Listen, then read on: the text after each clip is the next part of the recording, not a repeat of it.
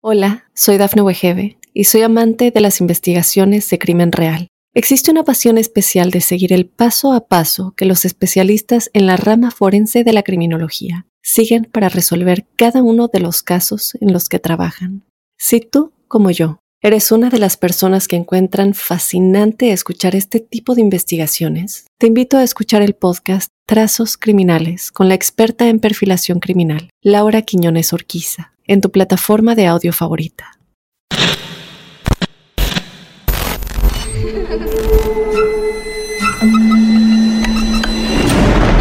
Los seres vacíos nos observan. Hasta hoy se registran muchos reportes de actividad paranormal en él. Veo cosas que no puedo explicar. Hay alguien sentado en esa silla. Está aquí. Misterio está fundamentado en el silencio. Pero ya es hora de hablarlo entre todos. Esto es... Hay alguien en la casa. Martes de Misterio. Es divertido asustarse a veces, ¿no?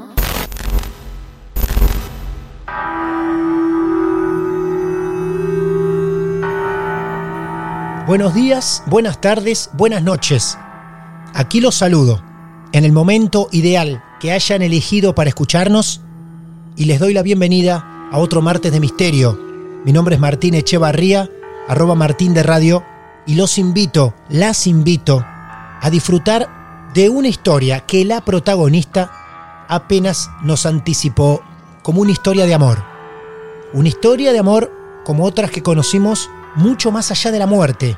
También nos anticipó que vamos a tener que viajar hasta Chile, desde donde nos encontremos, porque allí nos está esperando. Su nombre es Lisa y se transformará así en la protagonista de este nuevo episodio.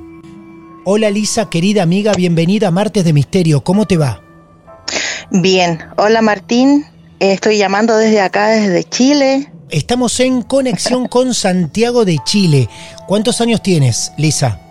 Tengo 48 años. Muy bien. Está esperando algún momento de poder contarme. La verdad es que soy ferviente auditora de tu programa. No, yo creo que he escuchado todos los capítulos de él, así que eh, feliz de poder compartir una bella historia. Y cuánto me alegro que hayas escuchado tantos episodios y que ahora vos seas parte de uno. Así es. Mira, em, de partida quiero comentarte lo que yo creo. Eh, yo creo que nosotros somos espíritus y que en esta base de ser espíritu fuimos creados mucho antes de nacer en esta tierra. Y bajo ese principio eh, tiene que ver mi historia de amor, porque no, no tiene otra otra explicación para mí, si bien pienso que uno puede tener ciertas percepciones con mundos a lo mejor un poco paralelos o con distintas creencias que a uno le puedan haber criado o, de acuerdo a la propia cultura, la verdad que esto eh, solo para mí tiene una explicación que es la base del amor. Y, para contarte más o menos, yo estoy, eh, fui, eh, me casé cuando tenía 19 años y luego enviudé cuando tenía 23 y ocho años después me volví a casar. Y esta historia tiene que ver con este primer matrimonio. Yo a la edad de 17 años conocí a un joven corriendo eh, por una calle principal que queda acá en Santiago, que es la Alameda, que es una calle muy ancha, tiene alrededor de seis pistas más un bandejón central. Y un día sábado en la mañana veo a una persona correr yo solamente lo vi correr, no sabía quién era, no entendía qué pasaba, pero mi corazón eh, me hizo sentir que, que yo le conocía, que yo sentía muy fuerte que lo que yo estaba sintiendo en ese momento era importante. Y con quien yo andaba en esa oportunidad, que era una, una amiga ya de, de algunos años mayor que yo, eh, recuerdo que le tomo la mano y le digo, Jimena, Jimena, mira, esta persona yo la conozco, no sé de dónde, no sé cómo, pero la conozco. Y como se puede decir, eh, me enamoré a primera vista. ¿Vos te enamorás a primera vista en un cruce simple entre dos personas? Sí, eh, la verdad que yo creo que él ni siquiera se fijó que yo existía.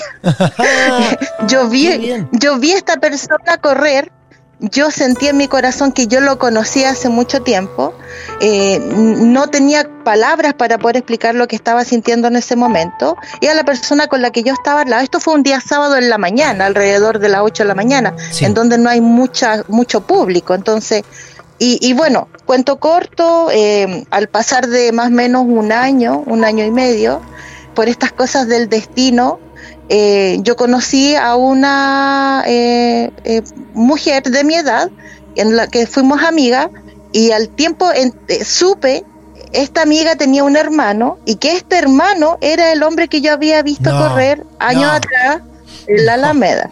No, no puede ser. no puede ser. O sea, vos, vos a ese muchacho te lo cruzás y no lo ves nunca más en la vida, por lo menos. No lo veo como en un año. Claro, en un sí, año. más o menos. Vos no lo ves nunca más. Conoces a esta persona, a esta amiga, nueva amiga. Sí. ¿Y en qué momento ves al hermano? ¿O cómo es ese reencuentro para vos? Un día yo estaba con mi amiga conversando y veo eh, caminar hacia donde estábamos nosotros a este joven, a este eh, adolescente, que ya no era tan adolescente, tenía 19 años en ese momento, yo tenía 17, y, él, él, ya eh, había pasado este año y lo veo caminar y yo me impresiono porque nunca más se me borró su cara y tomo a mi amiga de brazo y le digo, oye, eh, mira este chico que viene aquí, cuestión y me dice, pero si es mi hermano. No, no. Mira que aquí contamos casos extraños y esotéricos increíbles, pero esto que me contás no se puede creer. Sí, ahora, desde mi adolescencia, eh, yo vi a este joven que venía y venía con una niña de la mano, por lo tanto yo dije, está de novio. Claro. Entonces yo dije, ah, ya cero posibilidades por conocerlo, o, por lo menos en la parte romántica. Cuento corto, nosotros durante al varios del transcurso de algunos meses mantuvimos el contacto con esta persona que su nombre es Manuel, él ya está fallecido, pero para mí sigue siendo... Claro. Eh, y, y Manuel tenía efectivamente esta novia, yo empecé a ser más amiga de él, más amiga de él. Cuento corto, nos terminamos enamorando. Y este amor que nosotros tuvimos fue un amor que empezó fugaz y terminó fugaz. Nosotros duramos solamente casi cuatro años de casado. ¿Pero se casaron? ¡Qué locura! Sí, sí, sí. Yo me casé con él al, a los meses después de haberle conocido ya eh, en persona, saber quién era, cómo se llamaba, su gusto y todo eso terminamos saliendo, fuimos novios, nos casamos y nuestra relación siempre fue muy, muy cercana. ¿A qué digo yo esto? Que, que yo creo que cuando uno tiene una conexión con alguien, las cosas se dan. Y en este se dan, yo tenía en ese momento teléfono fijo aquí en mi casa, nosotros nos casamos en el 94, y yo sabía que él me iba a llamar porque yo sabía que me iba a llamar y al rato ya sonaba el teléfono o yo sabía que él ya venía en camino y al rato sonaba la reja de la puerta eh, de donde él venía entrando. Siempre tuve mucha conexión con él. Él era, era mi amigo, era mi, mi esposo, era mi protector, era todo. Con lo con el paso de los tiempos, en el año 97 él tuvo un accidente en su trabajo y cuando él tuvo ese accidente yo ya tenía tres hijos con él. Mi hija mayor nació en el año 94, mi segundo hijo en el 95 y mi tercera hija en el 97. Para toda la gente era una locura que nosotros tuviésemos hijos tan seguidos. Más bien para nosotros calculábamos nuestras finanzas y no teníamos problemas con, con tener hijos. Yo tenía una indicación médica que me dijo que durante los próximos cinco años después de habernos casado era el periodo mejor que yo pudiese tener hijos por un problema renal que yo tengo por lo tanto, nosotros decidimos que iban a nacer los niños que tuviesen que nacer en el periodo en donde yo tenía, que eran cinco años. O sea, ustedes eh, tuvieron una relación de casi cuatro años y en esos casi cuatro años nacieron tres hijos. Sí, sí, así es. En el año 97 eh, nace mi tercera hija, nace en el mes de agosto, el 10 de agosto, y el día 4 de septiembre mi esposo fallece. Uy, por Dios.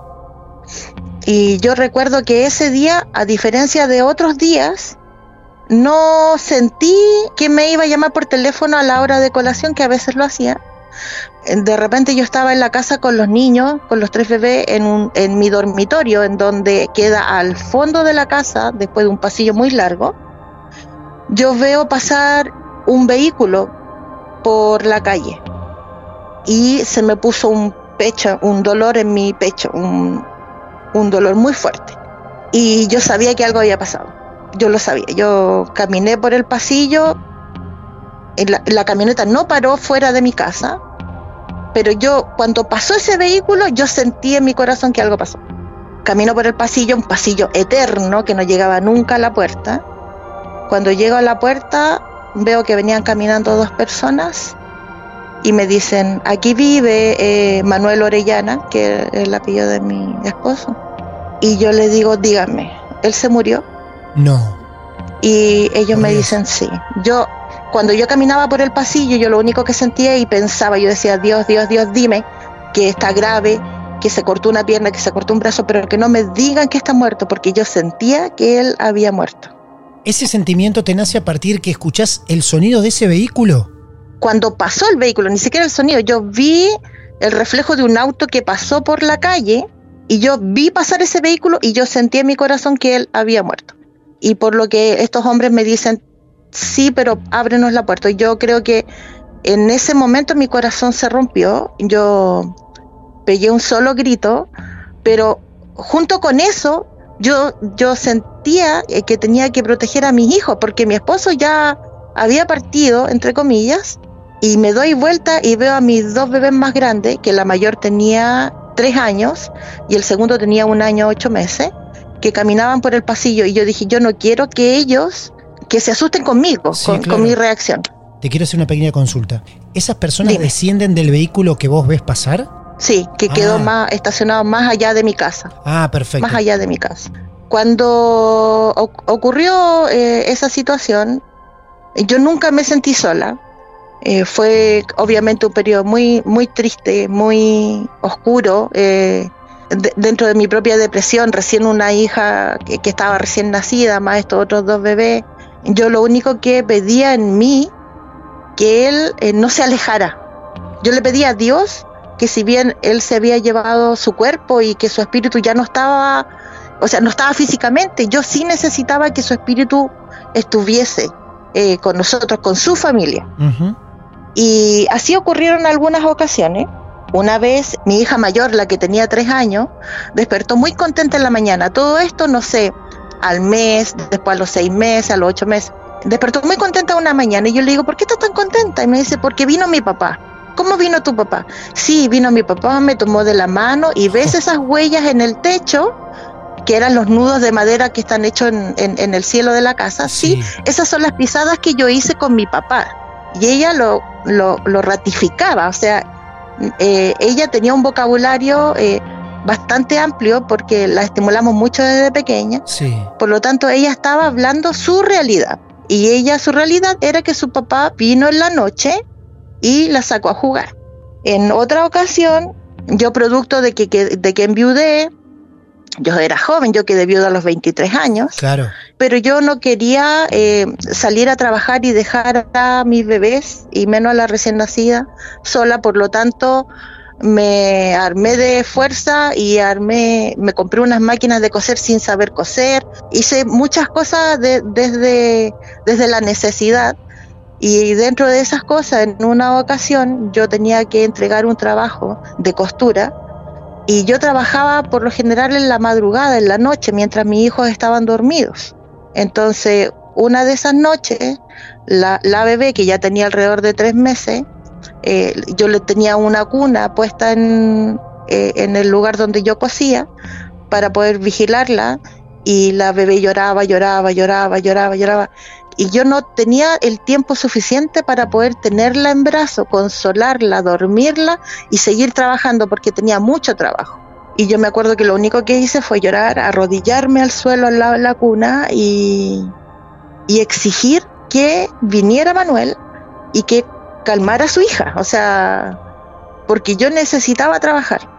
Y no te miento, eh, Martín, yo deben haber pasado unos 15 minutos en donde la, bebé seguía llorando, llorando, cuestiones, y de repente, yo creo ni siquiera 15, yo creo que menos de ese tiempo, y de repente la bebé empezó a balbucear, como que alguien le está entreteniendo, claro, y luego de eso durmió.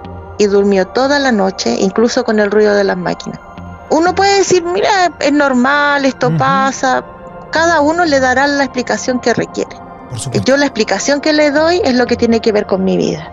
En otra ocasión, mi segundo hijo, el del medio, eh, estuvo con una fiebre muy fuerte. Yo lo llevé a la urgencia, le bajaba la temperatura, lo traje de nuevo de vuelta a la casa, volví a tener temperatura. Dos veces lo tuve que llevar a la urgencia.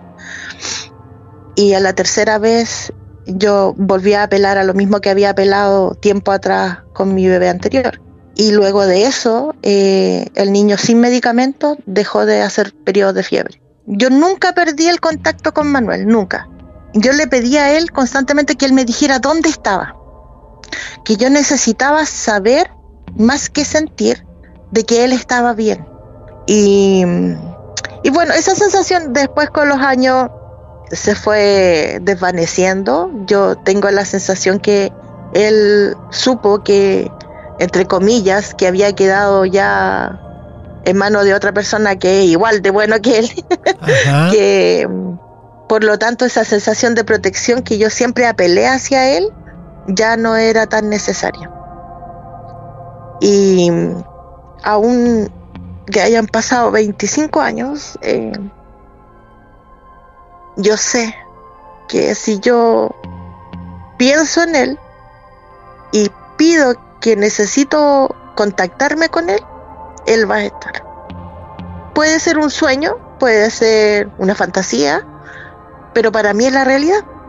Y como yo sé que esto es una realidad y que no es solo mío, porque tiempo después de que él falleció, tuve la oportunidad de juntarme con su mejor amigo desde niñez, que su nombre es Moroni, y nos encontramos en, en una fiesta.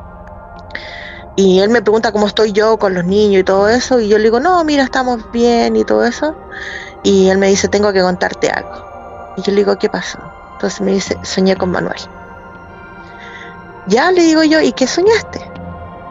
Me dice, yo soñé con él y en el sueño yo le dije que él no se preocupara, que estuviese tranquilo, porque yo me iba a preocupar de que los niños estuviesen bien. Y en este sueño Manuel le tomó del brazo.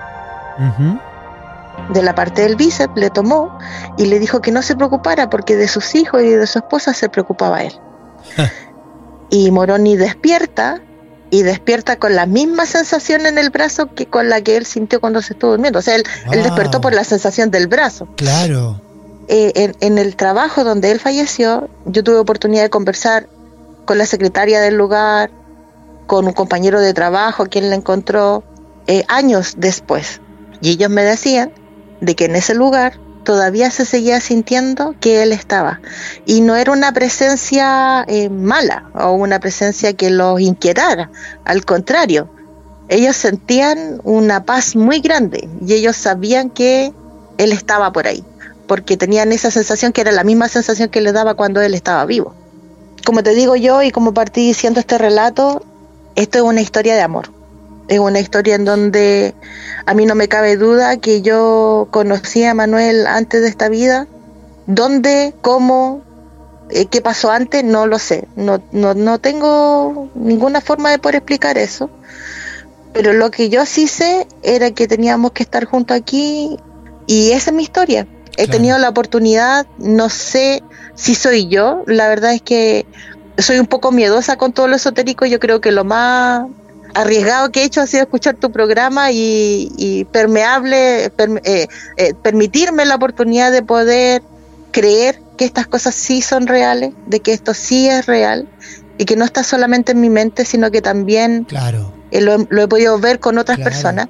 Tengo la oportunidad de trabajar en el área de la salud y trabajar en áreas que son críticas, como banco de sangre, imagenología, eh, en donde uno tiene que trabajar muchas veces con la muerte al lado y tener esta sensación de, de, sentir que, que hay una vida después de esta vida. No en la forma como nosotros lo vivimos, a lo mejor, no lo sé. Pero sí saber que, que con la muerte no se acaba todo. Totalmente. Totalmente. Esa es mi historia. ¿Tienes alguna pregunta? No, mira, Yo creo que te puedo llegar a sorprender porque la verdad que no tengo ninguna pregunta para hacerte y mm, al contrario voy a pecar de de egoísta quizá porque mm, para motivarte a que sigas creyendo como estás creyendo, y como muchos y muchas seguramente también lo creen, te voy a contar algo en tu historia, en tu episodio, que no lo conté, que mucho menos lo publiqué en redes sociales, pero lo hago para que los que tengan ganas de creer, crean. Crean que con la muerte no se acaba todo y lo puedo asegurar a partir de que uno vive ciertas cosas. Muchas veces a mí me preguntan en entrevistas, incluso ustedes los oyentes, si yo alguna vez viví algo paranormal y siempre cuento que no. Y de hecho hasta el día de hoy nunca, por lo menos a este número de episodio y habiendo realizado más de 300 entrevistas, no no viví nada extraño, no vi nada extraño nunca, pero a partir que falleció mi papá, me empezaron a ocurrir cosas que en otros momentos de mi vida no me ocurrieron y que pueden ser casualidades absolutas de la vida o no. Por eso hablo de quien quiera creer en que algo te protege, en un ángel o en que todavía te acompañan, permítanse creer. Yo en redes sociales, en ningún episodio comenté que para cuando estamos grabando esto, hace menos de un año falleció mi papá y yo no estaba en el país para despedirme de él. Yo justamente estaba en un viaje con una parte de mi familia, con una de mis hijas y mi compañera, una de mis hijas que cumplía 15 años y por eso nos fuimos de viaje en septiembre del 2022 y en medio de ese viaje, una celebración para una de mis hijas, el estado de salud de mi papá empeora a tal punto que en tres días termina con su vida. En ese momento yo no, no podía volverme porque encima, justo en ese momento, en donde estábamos, en Orlando, teníamos un huracán encima de nuestras cabezas. Entonces estaba toda la ciudad cerrada, mucho menos podía salir un vuelo. Imagínate, como para tratar de conseguir algo de emergencia. No creo en velorios, no creo en entierros. Creo que cuando uno se despide de su cuerpo ya no está allí. Entonces, no, no me entristece para nada no haber estado en su velorio, como si lo estuvieron el resto de mi familia. Y una de mis hijas, que casualmente se había quedado en Argentina por temas de estudio. Sí me duele, sí me duele no haber podido estar con él en los minutos finales de su vida, cuando era consciente él, creo yo, que se estaba despidiendo, se estaba apagando de a poquito y no haber podido estar ahí para darle la mano. Aunque sea como para decirle, está todo bien viejo, tranquilo. Nada más que eso, porque la verdad que el resto de nuestras vidas nos dimos todo y nunca nos decepcionamos. Mi papá siempre fue una persona de estar atento a todo, como tu Manuel, de sobreproteger a todos, como tu Manuel, y a partir de eso, como me parece que nos quedó esa cosita de despedirnos, al menos con una mirada, para siempre, me pasaron tres o cuatro cosas muy increíbles. No voy a decir que lo vi ni que charlé con él porque eso no ocurrió, pero sí, y aquí es donde me permito bajar unos tonos para contarte lo que viene, pero sí tengo que darle un crédito milagroso a tres o cuatro cosas que sucedieron a partir de, de su desaparición, a tal punto que me lo permito considerar como algo mágico, relacionado sí con ese cuidado, con esa atención que siempre mi, viejo, mi papá, tuvo para con todos los integrantes de, de su familia más cercana. Esto de, de, estar tan encima del otro, a los detalles, a la atención, al socorro. Yo de una forma totalmente accidental, por tres sucesos consecutivos que se dan una tarde, hace poco, termino arriba del techo de mi casa. No había ninguna razón para que esa tarde yo tenga que subir al techo de mi casa. Yo como muy pocas veces quedo solo en mi casa y me parece escuchar el timbre. Salgo y no había absolutamente nadie. El tema es que en el momento que yo salgo a la calle, se me cierra la puerta de entrada. Y desde afuera, sin una llave ni poder, no podía volver a ingresar. No había posibilidad alguna que yo pueda ingresar a mi casa si no tenía una llave. No había absolutamente nadie que me pueda abrir desde adentro. Entonces no me queda otra que llevar adelante una práctica que en algún momento tuve que hacer, que es la de trepar hacia un pilar de luz y desde allí subirme al techo de mi casa, muy cuidadosamente atravesarlo y caer dentro de mi parque, dentro de mi patio. Esa era la única forma que tenía yo para poder ingresar a mi casa. Pero lo más extraño no es eso.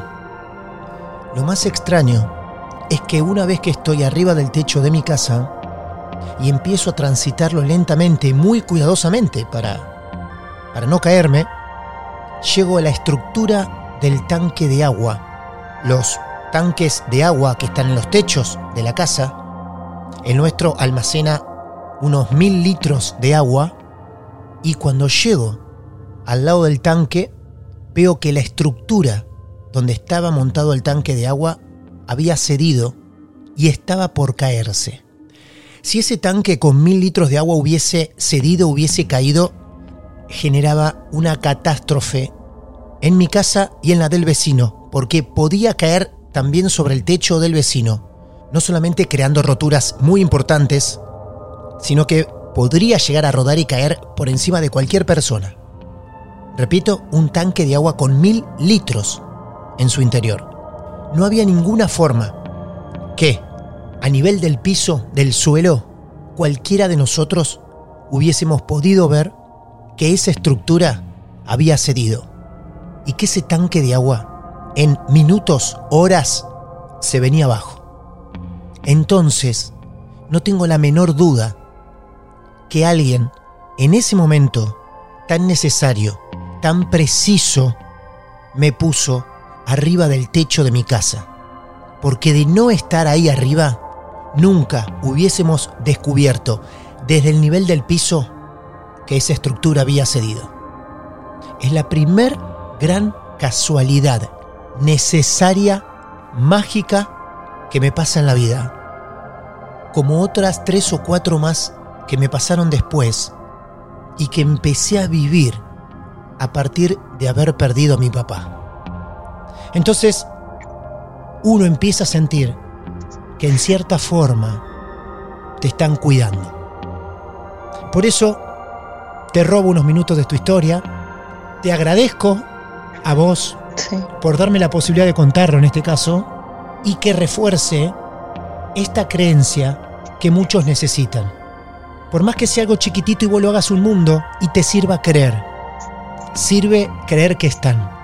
Así es, yo agradezco a, todas las personas que han, estado en, en, el transcurso de mi vida, que han fortalecido incluso esta, esta parte en mí, el permitirme creer. Claro. El, el darme la oportunidad de sentir lo que creo. Y mis hijos se despidieron de su papá. Eh, yo les armé una historia literalmente como la vida es bella, Eh, en donde ellos sabían que su papá iba a estar en una cajita, que iba a estar durmiendo, que no le iba a poder responder, pero que él siempre les iba a escuchar. Y yo creo que hasta el día de hoy ellos saben eso. Está muy bien. Que, que va, cuando ellos necesitan hablar con su padre, su padre va a estar ahí. Y no me cabe ninguna duda que las cosas que te pasaron a ti son netamente la protección de un padre hacia su hijo.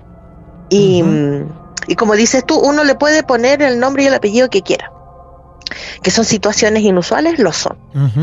Que no tienen una lógica, no. Así es. No. Pero que uno también reconoce en esas cosas solamente un acto de cariño hacia uno, es así. Totalmente.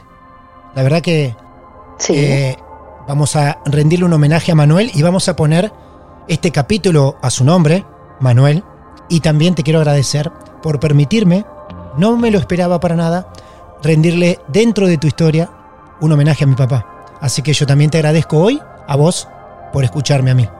Yo voy a agradecerte. Eh, me has abierto un mundo al cual yo temía por desconocerlo y, y también a mi hija, a la Catalina, porque ella tuvo la oportunidad de conocer tu programa en Argentina Muy bien. y cuando llegó a Chile me dijo, mira, hay un podcast, se llama Martín Echeverría y escúchalo y es bueno. Y, pero no, la verdad es que hay muchas cosas que no le he podido superar todavía. Lo escucho, pero de día. Claro, no muy puedo bien. todavía escucharlo de noche. Bueno, ya vas a dar el siguiente paso y nos va a poner muy felices. Exactamente.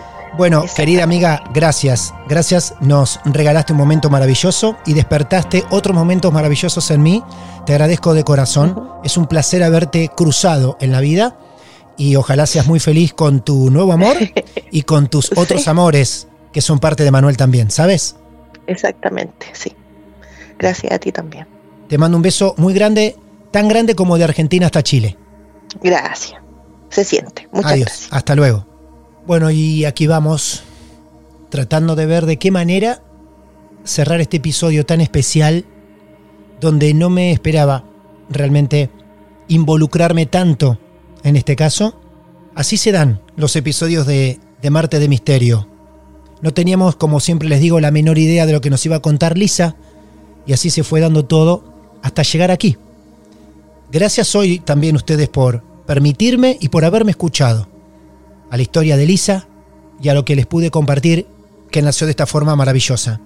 Si ustedes, cualquiera de ustedes, tienen su historia para contarnos, nos buscan en redes sociales. Mi red personal es arroba martín.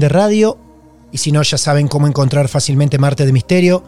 Nos mandás un mensaje personal privado y quedás agendado o agendada para generar esta maravillosa magia que ocurre cada vez que nos sentamos a charlar un rato. Estoy seguro que el próximo encuentro va a ser tan maravilloso como este y como todos los que ya fueron en este podcast que amamos hacer. Mi nombre es Martín Echevarría y allá vamos a encontrarnos en un próximo episodio. Muchas gracias. Martes de Misterio. Justo cuando creías que ya nada podía sorprenderte.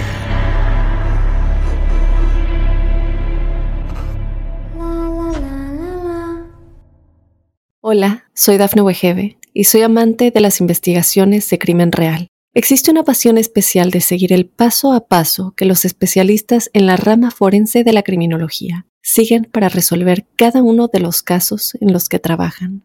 Si tú, como yo, eres una de las personas que encuentran fascinante escuchar este tipo de investigaciones, te invito a escuchar el podcast Trazos Criminales con la experta en perfilación criminal, Laura Quiñones Orquiza, en tu plataforma de audio favorita.